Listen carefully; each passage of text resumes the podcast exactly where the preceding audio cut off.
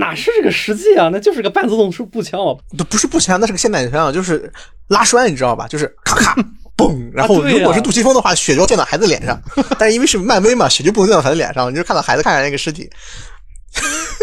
哎，我真的特别出戏，我出戏到我就放过我吧。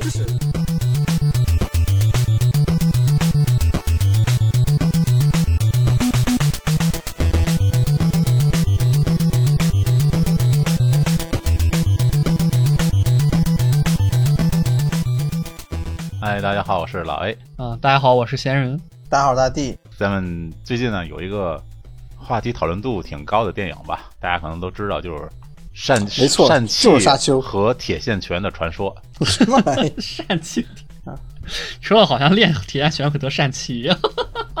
对呀、呃，这个什么内伤，我靠，咱们都以这个批判的眼光啊去审视了这部电影，我觉得都不能叫观看。然后今天就请贤老师跟大爷老师，咱们一块儿来聊聊。那那反过来说，呃，这个事儿其实是戴着有色眼镜去看啊，多少会先带点先入为主的这个态度去看。多少带点臭啊。什么屌东西？那咱们首先简单聊聊这个对这电影的第一印象，或者说第一感觉，然后咱们再深入聊。你从宣发开始说吗？哦，那有有有必要这么早吗？没有，就是这个电影从宣发开始，这个就一直没有好印象啊，在国内的这个正常的讨论度里头，啊，对他从选材开始，就我不知道在漫迷那边是怎么样，但我也不能算漫迷啊，对吧？就是但就是是这个、啊原原原来你还不能算漫迷吗？你 我觉得不能算吧。那什么什么支架，什么什么人，不是啊，这个美漫漫迷的话，差点意思吧，对吧？啊，你这就跟我说，我就一泡看动画片儿的一个道理啊。啊，不是啊，美漫确实看的比较少，相对来说少一些。虽然也看也看了一些，就是说，我不知道在他们那种讨论的圈子里会是如何看待这个事情啊。但是，一部商业化的电影它上映啊，它必然不是只是为了挣，或者说只是为了给老逼们看的，对不对？啊，老逼们玩的激战三零销量能上百万了不起了，就这个意思嘛。那你要这么说的话，那我们就先要讨论一下啊，就是如果给出一个原封不动的这个钢铁侠那边的这个反派满大人的设定在这个里面的话，我们会对他什么感觉？呃，满大人是钢铁侠里的反派吗？对好像是，他是钢铁侠不是的反派。相当于不是是我，科技与魔法呃。，我这不是他是那个第三部里的那个，啊，不是，我说的是漫画里说的满大人，漫画里的那个，对满达人啊，呃，严格上来说就，呃我们对于这种将我们塑造为这个低劣反派的行为的这个题材的文艺作品，天生就相当敏感，因为吃了太多亏了啊。但我觉得，如果是像钢铁侠宿敌这种水平的话，呃，反而我觉得也还可以逼格，还是不能对，你就是这么说吧，带恶人是吧？哪都是带恶人，对当个带恶人也不是不行。因为严格上，你成为大恶人的时候，你是不值得被效仿和推崇的。往往你是以一种被否定的价值观登场的。但是如果你把它变成一个我方或者说你被推广的、你被推崇的角色，那么这个角色展现出来的任何的可能引起争议的点，它都会被放大。我们的文化方面一直是紧缩，一直是在警惕外来的这个疫情的输入嘛。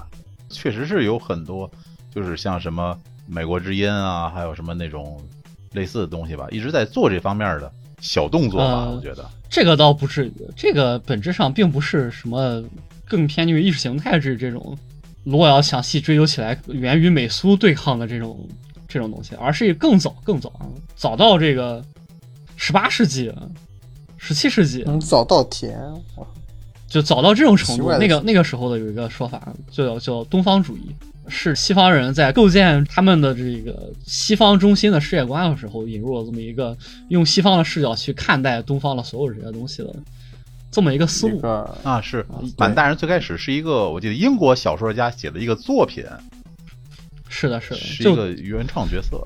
他并不是说宣称自己对这个，他并不是说自己宣称自己的这些东西，它是什么呃亚洲的或者什么之类这个哪一个具体的地方的哪一个具体的民族国家做出这样东西，而是把他们想象成一个共同的概念化的这个全亚洲的，并不是说具体的哪里哪里做做这个这个东西。反面的就是这个满大人，正面的话就是这个这个呃之前的那个图兰朵啊。哪个图兰多？哦，你是说那个蒋文是吧？呃，不是，就是那个歌剧，哦，我就说剧蒋文蒋蒋那个双马尾蒋文那个图兰朵，呃，反正后来张艺谋还拍了一个这个翻版的那个元朝的公主的这么一个诡异的故事。你想里面这个味儿肯定就不正，是吧？对，中国人怎么看元朝呀？达子啊，所以说，这个我们说这个东方主义的这一块儿呢，它并不是一个故意的贬低啊或者示好啊这这些东西，它不存在的，它仅仅就是一个认识上的偏差。啊，包括我们中国其实也存在了很多对于西方的这方面认识啊。最经典的就是一个截图里面那个，呃，一个哪个小学的这个家长群里面啊，其中某某某的妈妈说，啊，什么这个啊，美国疫情又死了多少多少人，看他们不重视，巴拉巴拉巴拉啊，马上就不行了。然后底下另外底下另外一个人在那说这个啊，听说你们家小孩英语考得很好啊，然后他接着又换出另外一个另外一个语气说 啊，对呀、英语考得好好呀，以后就能留学了。嗯，其实就是说的嘛，很矛盾的，这是一个很矛盾的事。这这是一个语境下的认识的问题，认知问题啊，主要是认知问题。西方人他们一直是用了这么一个形式去认知东方的，因为他们完全无法做到使用东方的思维去认知东方，他们就只能使用这种已经被滤过一遍的就二手的信息去构建一个西式的东方出来。就像这次的选角一样嘛，对，就是相当于是一个二次转录。海贼版的审美了。嗯，哎，差不多吧。海贼其实也是，就这个 One Piece 这个漫画其实也是这个不是我说的那个人眼中海贼版的那个盗版吗？海贼版吗？哦啊，啊，我我的意思是，这个这个 One Piece 这个漫画其实也差不多。就你让鬼，你让这个这个鬼子啊！鬼佬、嗯哦，昂萨人啊，嗯你让英国人啊、荷兰人这些真正的这个祖上是海盗的这些人，让他们去看这个，他们肯定哪有哪这么热血？什么屌东西？是不是真正的海盗都应该是那个斯派罗的感觉的？我真正的海盗，我觉得应该是这个侧星四那个，呃，那个味道。如果没有黄金，我们早就是英雄了。啊，当然这也是美化一点。我的意思就是这个方向，所以它本质上并不是一个，应该并不算是一个对我们的美化或者是呃辱华或者是这这方面的说法，它它就是一个认识世界是认识世界方法论的问题。只不过这个方法嗯有点太古早了，这么多年了，一直没有变过。对，至于他们为什么还用这个方法不去变更呢？那就是他们选择的这个问题了。就是我们说这个选角为什么还要再用这个东方主义的这个思路去选角？嗯，这个是在咱们来说可能是一个很难改的事情，一种对华人的刻板印象吧。甚至怀疑就是美国的华人，然后他们觉得美国的华人其实也是这么觉得自己的，也是这样的去看待这个东方其。其实应该就是这样的，因为在美国的第二代华人，他们肯定从小接受的也是西方的教育，他们的脑海当中也无法像普通的西方人一样用东方的思维去认识东方，所以他们肯定也要借助这个东方主义的工具。这样的话，他们从小到大，他们接触到的东方就是那个由什么左宗棠鸡啊、幸运 cookie 啊、图兰朵啊，再往上一点的就是图兰朵这种这种东西所构建出来的东方。包括对长相也是什么刘嘉玲刘玉玲，对啊对对，这种高颧骨啊，都不要丹凤眼了，我觉得狭长的眼啊那种啊。当然了，这个我还是要肯定刘嘉玲还是位美人的啊啊，但是这个但是这个这个这个凯莉啊，就真的不是。确实，其实他们并不是分辨不出来到底什么人长得漂亮。对，你看他们在那个公交车上用笔记本电脑写东西的那个女的就很漂亮，就是个都市白领。你就光说这个梁朝伟和和那个谁，梁朝伟他老婆，对啊，就这两个选角就选的很正常嘛。对啊，就很好嘛。再加上那个包括杨紫琼，他们也明白杨紫琼是个非常非常非常好的这个非常受欢迎的这个影星嘛。当杨子琼这个摸着男主的脸说出来，你长得你跟你妈真像啊，这是瞎了心了啊！嗯，平心而论啊，这个刘思慕长得啊，好吧，确实不是很帅。这个呃主要是我我我们去看上汽的，呃呃，也要说长得像端正，长相端正，我觉得可以嗯四说方大脸啊。但是国字脸，那演个什么圣骑士，我觉得是没有问题的破马壳啊。但是你要考虑到这个刘思慕这个人，他上汽这个角色在漫画里啊，他实际上是一个脸型趋向于啊肖战，对不起，什么肖战嗯，啊？是类似于有点那种什么瓜子脸，就是黑发帅哥，没有问题的。你让一个这个说实话长相偏于这个沉稳啊，而且说长得比较急的这样的一个刘思慕来演，我很震惊，刘思慕居然才八才三十岁，你知道吗？八八几年的，才刚三十。八九年，然后最牛逼的是这个，我们查了一下，这个刘思慕就那个上期的妹妹徐夏玲啊，那个扮演者要比刘思慕大啊，但是怎么看她确实确实她妹妹妹好看，妹妹妹真好看很离谱。，天哪！只能说这就是亚裔女性的特殊天赋。吐槽环节到待会儿再用。呃，正常议题是什么？正常议题是这个，我们看完了之后的第一感受是什么？我觉得就是它完全调动不起我对这个电影的任何共情。它没有什么感染力啊，它甚至不像以前的漫威什么铁人的那种，在那个洞穴里头，然后发现炸的炸弹是自己家的军火，然后锤他那个那个那个第一代那个铁皮，甚至缺乏一下那样的一种。缺乏一个正常曲线的人物成长。这么说吧，超级英雄本身它要具备神性啊，当然了，这个神性的表现力我们在 DC 浪潮中更常见一些，但是漫威的特点就是让这些英雄显得有人情味儿，但是有人情味儿的前提是他们是个英雄，明白吗？就是他们要具备海格力斯是海格力斯，就是逼叔啊那样的一一种英雄感。要不然他们在认知上是能够超出凡人的，他们的魄力超出凡人的，他们的能力超出凡人的，怎么着都得占一下。对对对，然后你再看这里面这个上汽，啊原著里上气也是一个冷峻的，不是冷峻不是，也不是冷峻，就是他也是个成熟的、具备暗杀能力或者说这个格斗能力的一个呃武术家啊，我们就就得这么说吧，他是一个有所成就的人。这里面的上气是一个街溜子，你知道吧？这个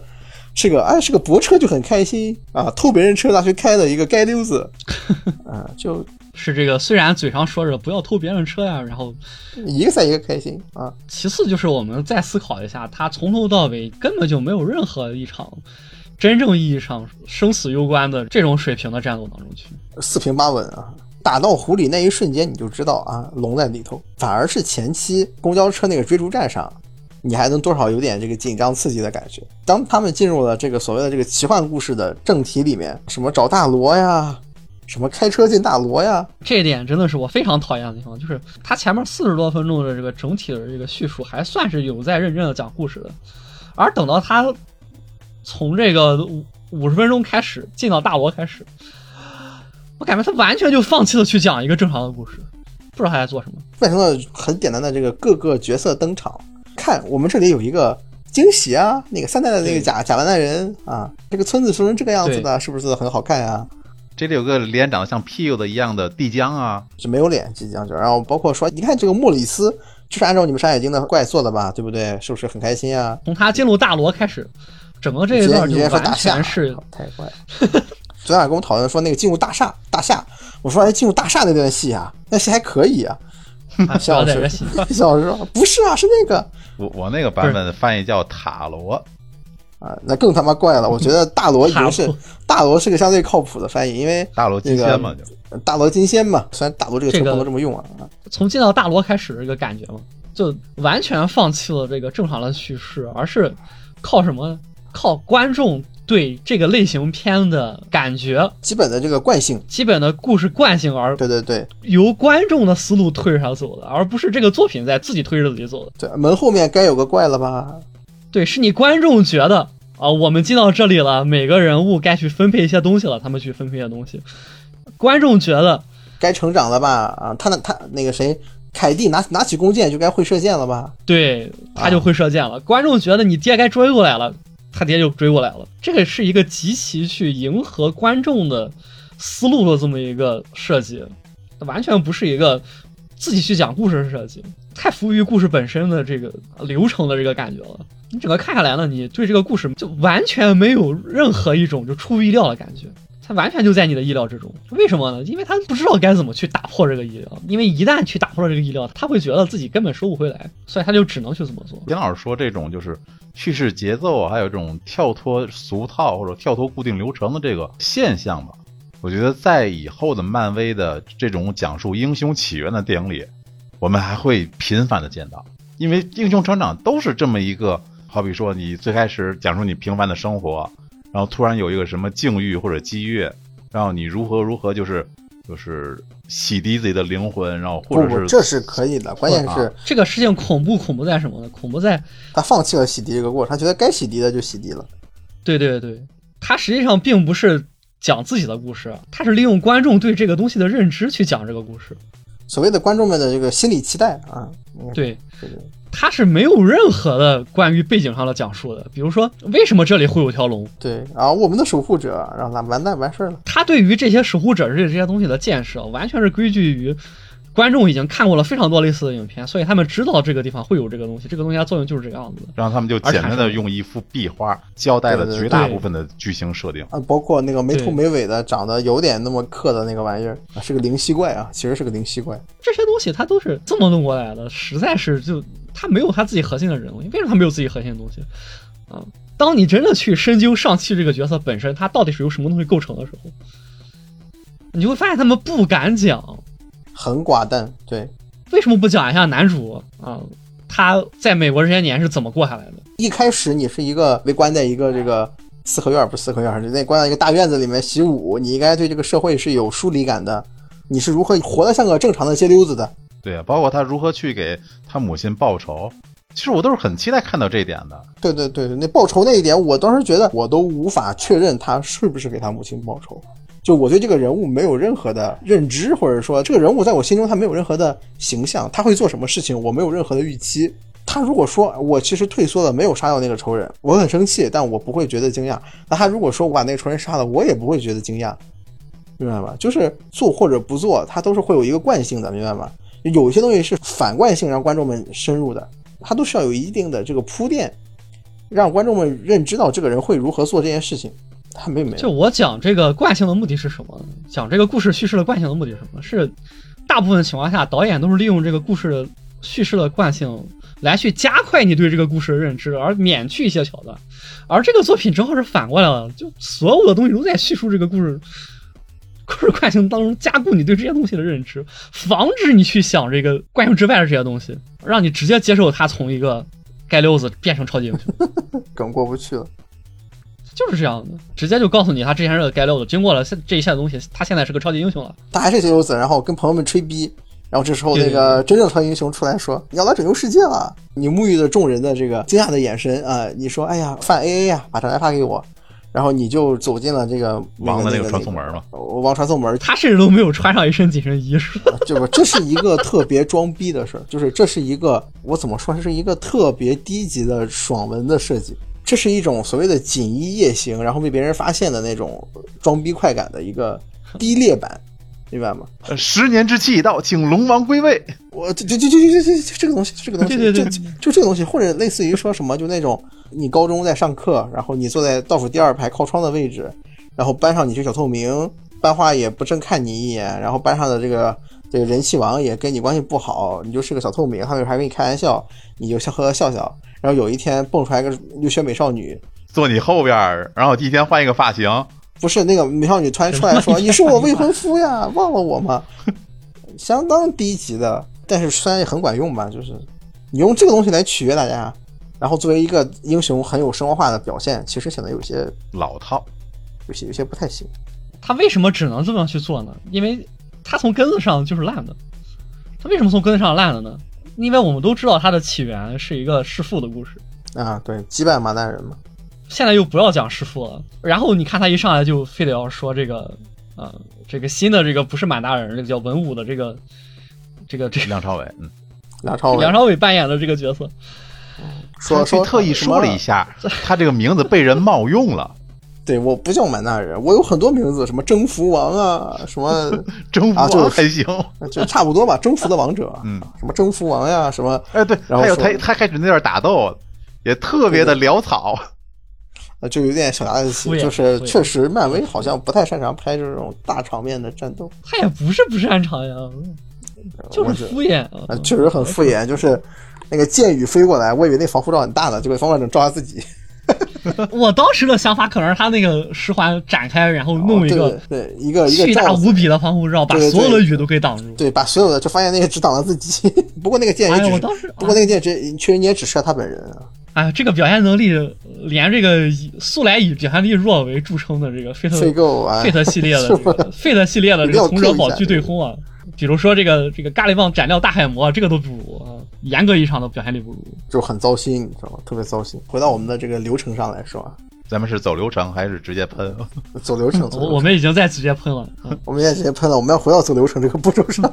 走流程这个步骤就是还是应该说这个为什么他不敢去拍这个最根本的这个东西？他没有这个弑父，没有这个合理性。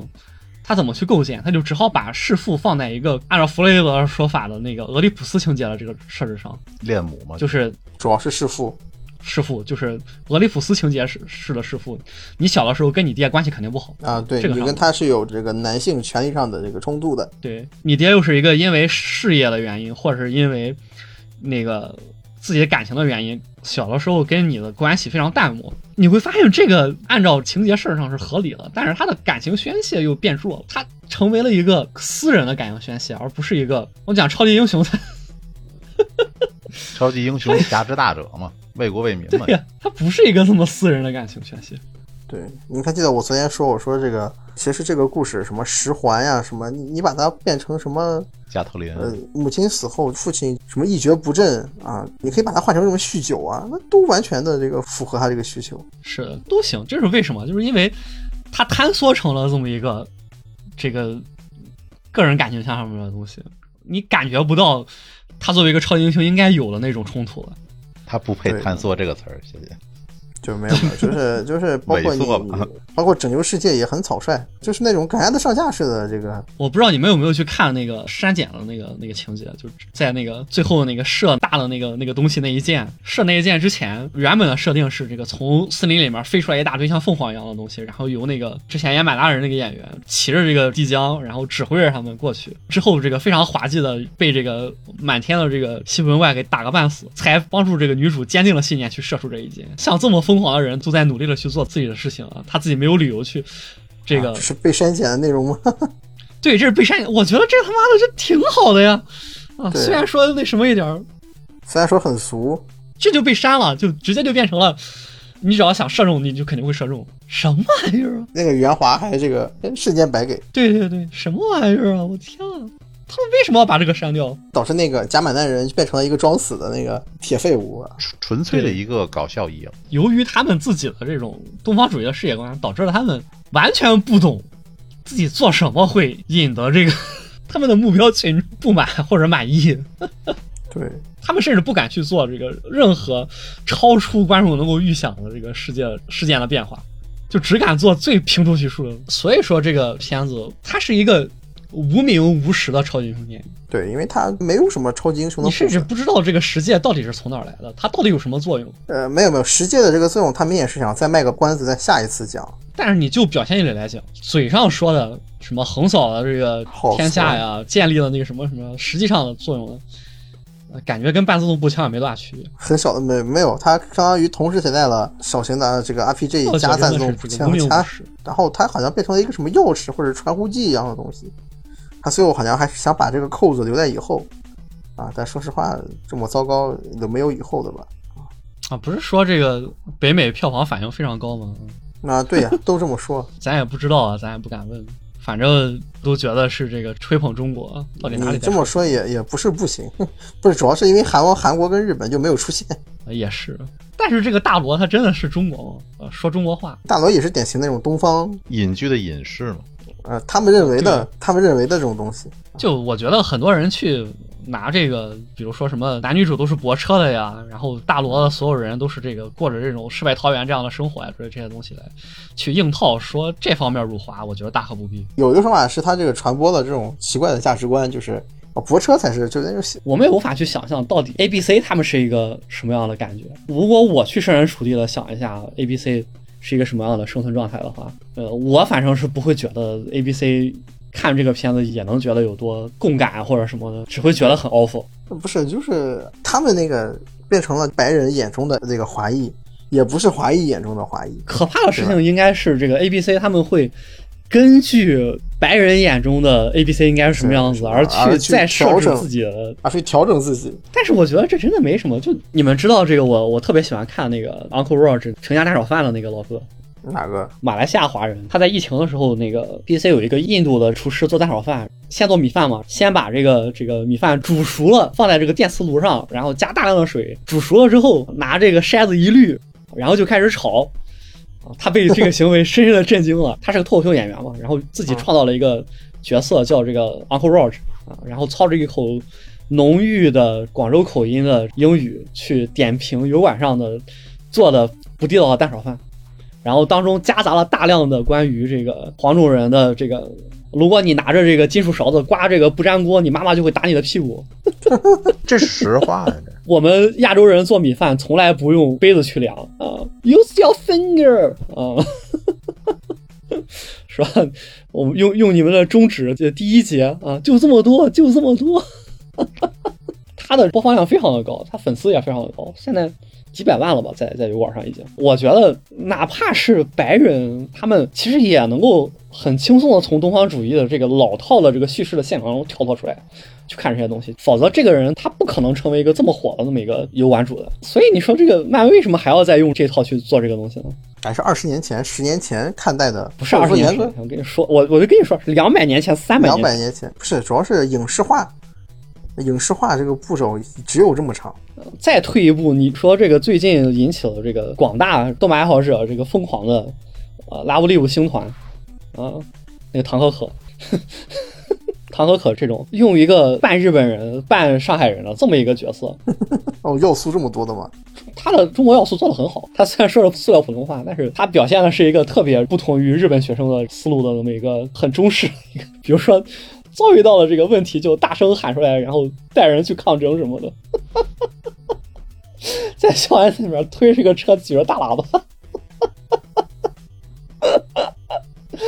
啊，这个我没有看过。这实际上，你可以说全世界都在努力的去消除这个刻板印象，这么一个前提下，他们还在用试图用刻板印象去去讨好啊。这也不是试图用刻板印象吗？你完全看不出来他们有在为打破刻板印象做什么努力。他们唯一做的努力是去向亚裔解释，你愿意活成什么样子就活成什么样子，不要去听你父母的。其实也没有传达这方面的信息，因为想传达这方面的信息，信息只有前四十分钟，到这个五十分钟以后就戛然而止了。从他们进入这个大罗开始就戛然而止了，进入大罗开始就是灾难的开始，戛然而止。你完全无法用正常的分析电影的任何一个方法去分析这个电影。它从进入大楼开始，它就不是个电影了，它就是个，它就是个挺流水账的东西。它就是个一坨，前面还是可以去分析分析。我还有兴趣的去分析哪个地方是因为什么样的原因造成人的东西，在这里可以表现出来他怎么着怎么着。这里边到进了大楼开始，我就觉得，哎呀，所有的东西都在都在辣我的眼睛，从头辣到尾。情节也是这样，他连应该有的电影工业水平也没有展现的很好。对，所以我跟你说，我看完这个电影之后，我跟你说，你不要去考虑他在辱华或者怎么着怎么着的。这个电影它本身它都在辱漫漫威这个。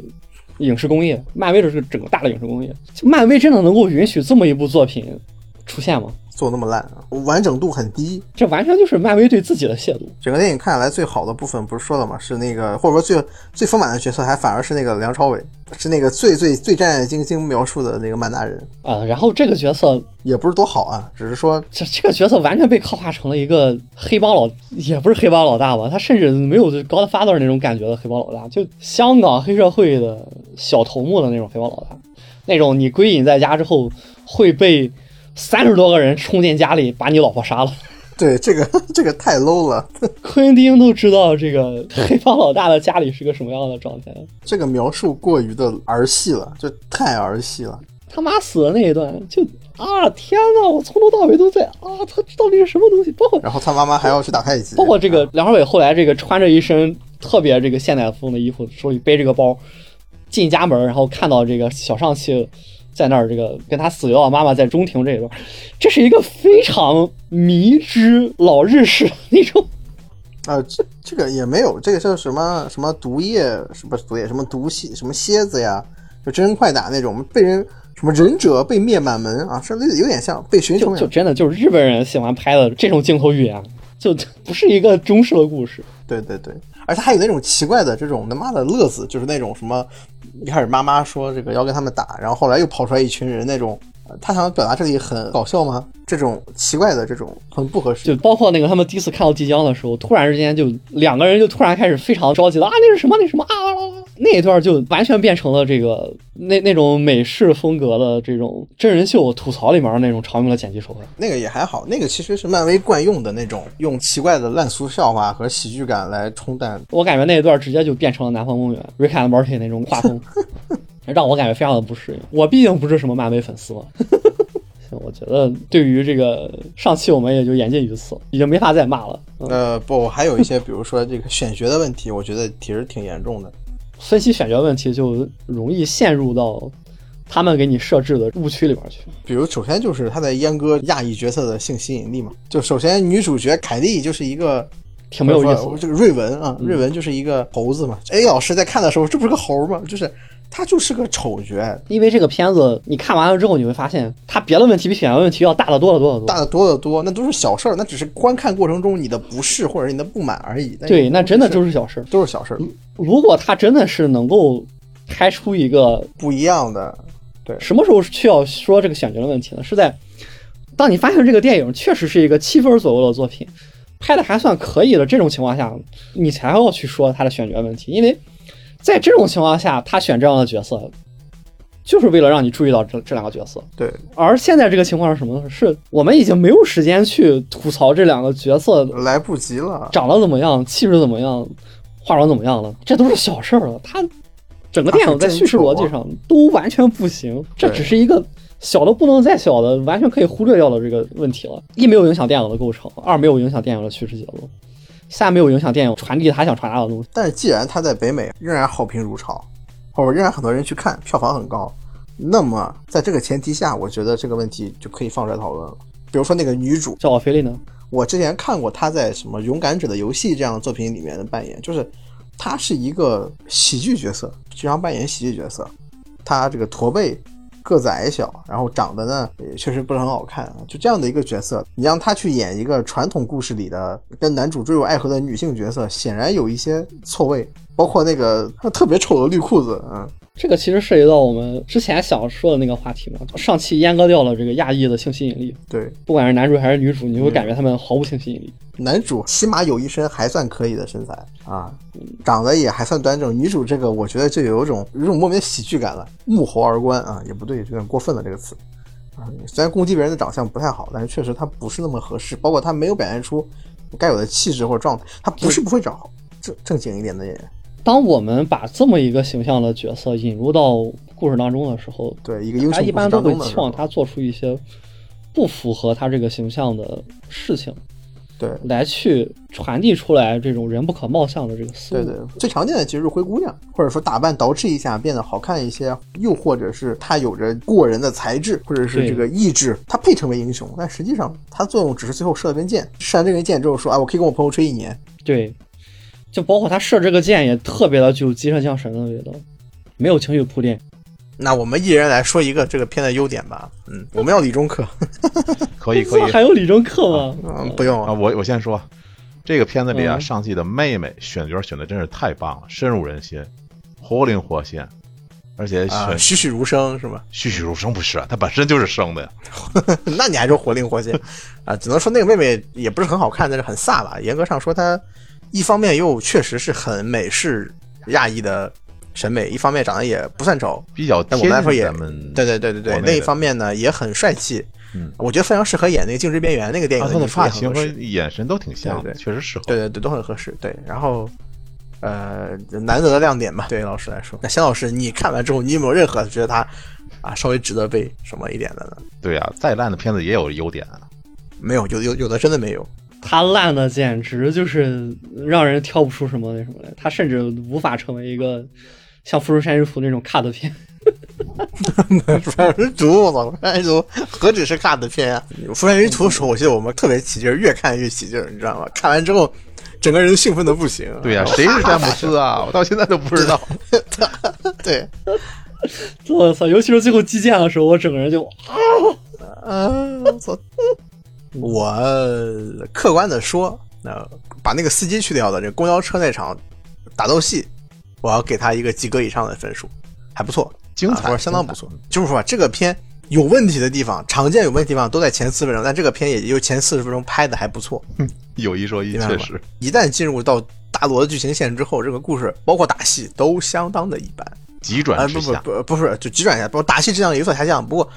说实话，它里面有一些考究尚可，比如说它里面那个无头怪啊，我们说叫那个地浆嘛，长毛那玩意儿叫说是地浆啊，但其实也不对啊，因为首先地浆它在我们的《山海经》里面是一个山神，嗯，它是一个挺牛逼的山神啊，它也很大，它是个大象，它是个有屁股没有头的大象，长翅膀，粉红色的啊，这一点来说，它的还原就差点意思，也没有那么还原。第二点就是它的这个武动作设计，它有袁华在，有杨紫琼在啊，它的动作设计也是有保障的是，也是在线的啊。虽然说你用西式的拍法去拍一个中式，而且带有一定这个玄幻色彩，就所谓的啊、内力，但我他们那边用的是魔法了，呃，去拍就显得打击感非常的不足啊呃，但是原来他说的这个魔法是内力吗？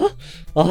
我我这么理解的。我这么和你说吧，有内力的武打片和没有的武打片是两种东西，这你可以理解吧？这个可以理解。啊，对，然后他那个魔法，你当它是内力，明白吗？也就是所谓的这个高武低旋类型的，我也没有低旋了，呃低低旋都反正挺悬的这个，啊，就是对稍微有点悬的这个东西啊，它里面呢，你能看出来它的动作的基本上有两个特点吧，一个是这个南拳。就是这个徐家体现拳啊，就是这个那十环啊，这个十环真他妈太弱智了，我操！他他应该是为了将抠抠缩缩这种东方老巫师形象的这个满大人变成一个孔武有力的，而且说起东方最感最感想的形象是什么？是武术嘛，是 Chinese 功夫。所以说他把这个十个环，他把十个戒指变成了十个环儿，十个铁线环儿绑在了手上，那么自然而然就会变成这个花年拳的设计。这个设计也还算靠谱。其实这个你要看那个原版的善那个就总说善气上气漫画，但是经常满大人会有一种攻击方式，就是里边那环儿就像那个火箭飞拳那感觉一样啊，从壁上飞出去。它是个法术攻击，原本是个浮游炮法术攻击。对对，对对对，他把它变成了这样的一个硬马硬桥。最后还有新人类的光辉了。对对对对，关键我印象最深的是梁朝伟带着这个小上气去找杀他老婆那群人，他们在一个看起来特别像麻将馆的地方，麻将馆的地方，然后那点特别赌场峰的。对对对，然后进去之后就然后之后有一个挨着特上去特别近的那么一个角色，然后他被直接这个一个环打死的那一段，那哪是这个实际啊？那就是个半自动式步枪啊，嘣！都不是步枪，那是个现代枪，就是拉栓，你知道吧？就是咔咔嘣，然后如果是杜琪峰的话，血就要溅到孩子脸上，但是因为是漫威嘛，血就不能溅到孩子脸上，你就看到孩子看着那个尸体，哎，我真的特别出戏，我出戏到我就放过我吧，就是如果它是一种基于内力一样的东西的话，它应该是可以锋利、可以钝器，啊，具备强烈动能的东西，当然做成了一种能量炮，你知道吧？呃严格上就是能量炮一样的东西，就还是差点。对对对，啊，然后但是，然后这个威力可大可小，威力高的时候呢，能能打打乱封印；威力低的时候呢，可以作为一个连个人都打不死助推器，还能短距离的那个跳跃嘛。你你 这个他你他那个助推器跟那个铁人跟那个铁人那个手掌推进器也没什么区别，你知道吗？啊，噗。所以他是钢铁侠那个宿敌嘛。就是包括他是这样的一个设计，然后那个你不得不说这个梁朝伟这个人呢，他在演完《一代宗师》之后呢，这个人还是具备相当高的一个武术表演素质的。同时对面呢是谁呢？就是所谓的这个大罗这一边水之贤者啊，这个这个这个他妈啊啊，基本上就是一个呃魔改都很少的太极。啊，说实话，这个太极的魔改呢，我觉得也比较流于表面。就如果要太极做得好的话，它应该是锤加太极一起表演嘛。当然，它里面有有撇身锤，有斑斓锤，我能看到很多这个太极拳的动作啊，这是它比较考究的。它实际上变成了一个南拳打北拳的一个设计了啊。这个设计说话比较讨巧，因为这样的设计你往回看三十年，中国电影、港台电影有有无数这样的挑战，所以说尚可啊，尚可。再配合它最新的这些表现技术还行，而且它里面有大量的镜头，我觉得这不少林足球吗？啊，就是那种啊搓个波还有它那个抠像的那个边儿，绿幕感特别强。啊，绿幕感特别强，那个那个那个波、嗯啊，就他们会搓个少林足球出来，这我也不知道是致敬啊，还是说他们的想象力匮乏。匮乏是真的匮乏。匮乏，我是公片爱好者嘛，我说一下很表面的东西啊，这跟夏老师讲的那种 相比就很非常下里巴人啊。夏老师阳春白雪啊，是这个雪下雪奶啊，这个是影平静雪下雪奶，滚吧！我操！哎呀，图穷匕现，哎呀，爽，嗯嗯，那我继续说，包括他什么处决技那个地方，他那个设计，比如他那个双手下压那个动作，那是一个非常内家拳的姿势，然后压完之后呢，摆了一个我要去上班那种表情姿势，你知道吗？就是那种单臂一竖啊，他那个处决技处决的特别的 low 啊。之前他有一些奇怪的中国元素，显得啊很似是而非，比如说那个把两个项链贴到那个龙的眼睛上，啊，特别弱智。啊！那个，我跟你讲，画龙点睛。你听我这个描述，两个线链的宝石贴在一个龙雕像眼睛上，打开一个机关，出现了无数的水滴横向的蔓延过来，形成一个地图嘛，地图。你看这么描述是不是很有逼格呀？我操，太太强了。对吧？然后 A 老师，如果你你可以把这个截图发在这个公众号里，大家看一下那个龙什么样子的啊？那个龙太他妈插上那两个宝石之后，那个龙就像一个啊，这个那个龙就是个就画这流行画龙点睛的反面教材，典型的反面教材。对那那这个龙龙就一把眼睛抠了看就像是，花木兰里那个木须啊，把眼睛抠了，这个龙还显得非常帅气。插了两个眼睛之后，他妈的邪了不行。降智了。呃 呃，对，大大眼珠子，包括它里面描述的这个东方龙的形象呢，虽然有所出入，因为我们我们印象当中龙的眼睛应该是圆的，它啊，那两个眼睛是柳叶，它那个两个宝石是柳叶。对对对，就就很怪啊。包括他最后穿那条真龙，虽然说造型有点怪，但是说实话，我觉得还可以啊，还可以。而且最后又你讲吧变成了东方龙大战西方龙这种奇怪的。我跟你讲，吧，就这种白底儿为主，上面有红色的这个有红色的这个棕毛，啊，这个有有点或者有点有点日式那种，实际上是锦鲤，你知道吗？是啊，是锦鲤啊，对啊，锦鲤你知道吧？嗯，然后包括你看那个男主握着那个龙的脚从上面飞上来，那种感觉，我觉得很真龙斗士啊。真龙斗士啊，就是我也不知道是不是巧合啊，它它里面有非常多奇怪的这个整体东方这种 这个亚文化梗。不是，就你让中国人去拍一个站在龙上的人，他不可能这么去握着一个龙的脚。啊、他不可能是像那个老年健身器材那个扶着两个把手那个，呃。你以为你在开这条龙吗？嗯，啊啊，但是但是但是也不是这个，你看那个《神龙斗士》也是这么拍的，就是 就很奇怪。包括那个龙特别特别的工具人，工具到他没有任何的情感流露、呃目的流露。连这个故事架构上都没他的位置。对对对对，包括在那个传说里面也是，突然有一天守护神出现了，他干掉了他啊，然后守护神消失了啊，鬼他妈都知道他在水底下待着呢，很糟糕这一段。但是我说打戏是不错的啊，尤其是一开始全员到肉那一段，有那么点成家班的意思。虽然成龙一般不会抢别人的笔记本去挡刀吧，我觉得这个很非常没品，太他妈没品了。抢完还还给人家了，还不赔我。操，你还有个屁用啊！那个我觉得他如果全片做出来全都是这种膈应 A B C 当中的另外那一面的这种形式的话，他可能是个，我这么说吧，他就是个带独裁者嘛。他哪有独裁者好看？对呀、啊，对，没有完全可以把它当成一个有有浓烈的这个讽讽刺气息的这么一个片子去看。这样的话你，对对对对，有浓烈屁股不正的，所以他很这样，他很统一，他很统一。对对对，他最起码他立场上是统一的，你看不出这种割裂感来。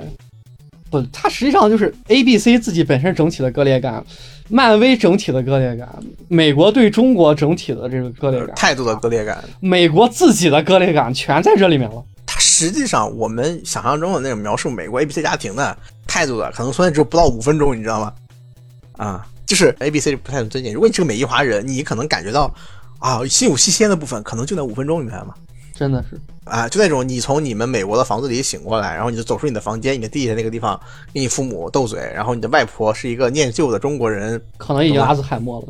嗯，对，可能有阿兹海默，然后就老年痴呆，然后外婆还觉得你跟他玩的这么好，你们俩肯定是男女朋友关系，什么时候结婚啊？啊，操！然后出去见一见自己。我奶奶知道我跟别的女生玩的好，都不会问她是不是我女朋友，好吗？啊，因为问过很多次之后发现都不是，啊，这也删掉。啊，不，这段放在开头。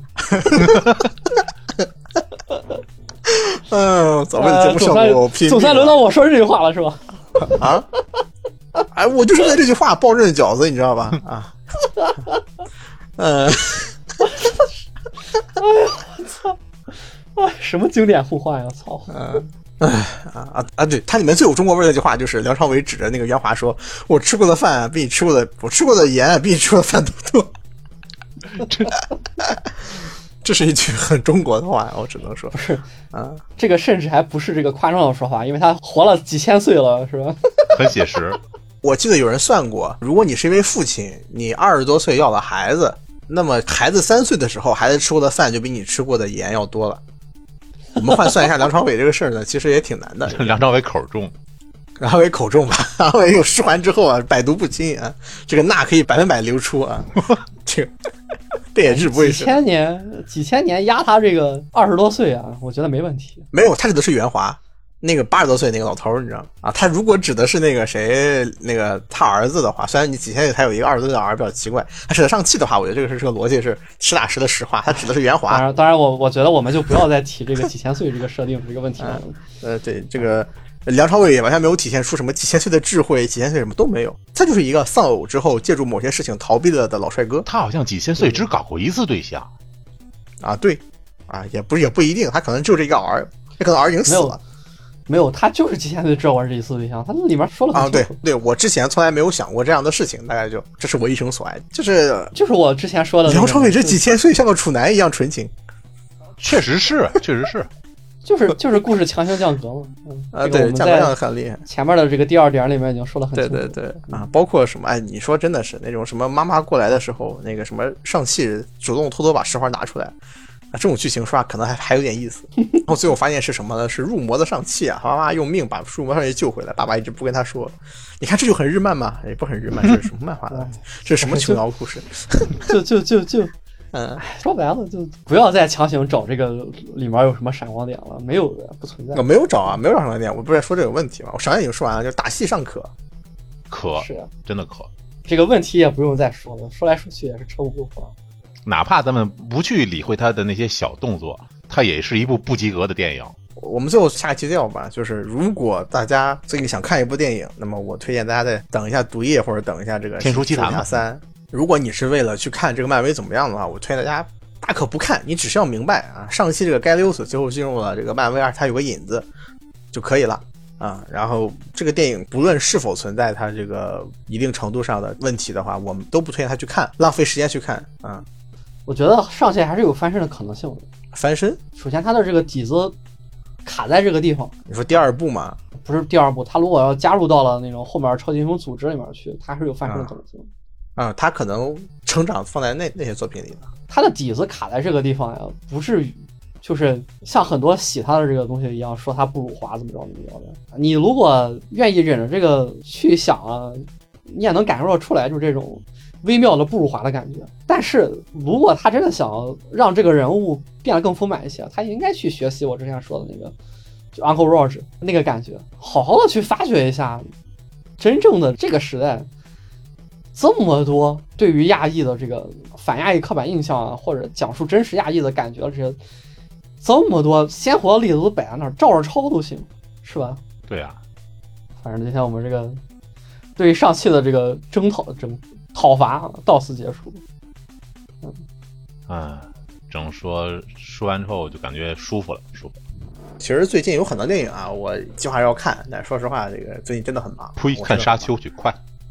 啊，然后包括什么沙丘啊、天书奇谭四 K 重置、尹正的那部新作啊叫什么来着？包括还有那个零零七啊，这个我还都没看啊。我这个哎可能后续看完之后再跟大家聊一下啊，也可能不聊了，就这样行，大一老师，咱们准备 TGA 节目吧。啊。这才十一月十四号啊，你就你对我的拖延症有什么误解吗？没误解，所以才让你提前准备。我我岂是那种拖延症之人？咱什么时候录那个炮传说来着？明天是吧？我还没打好开呢。，那么大家再见。大家再见，大家再见再见啊，拜拜。拜拜，祝漫威好运。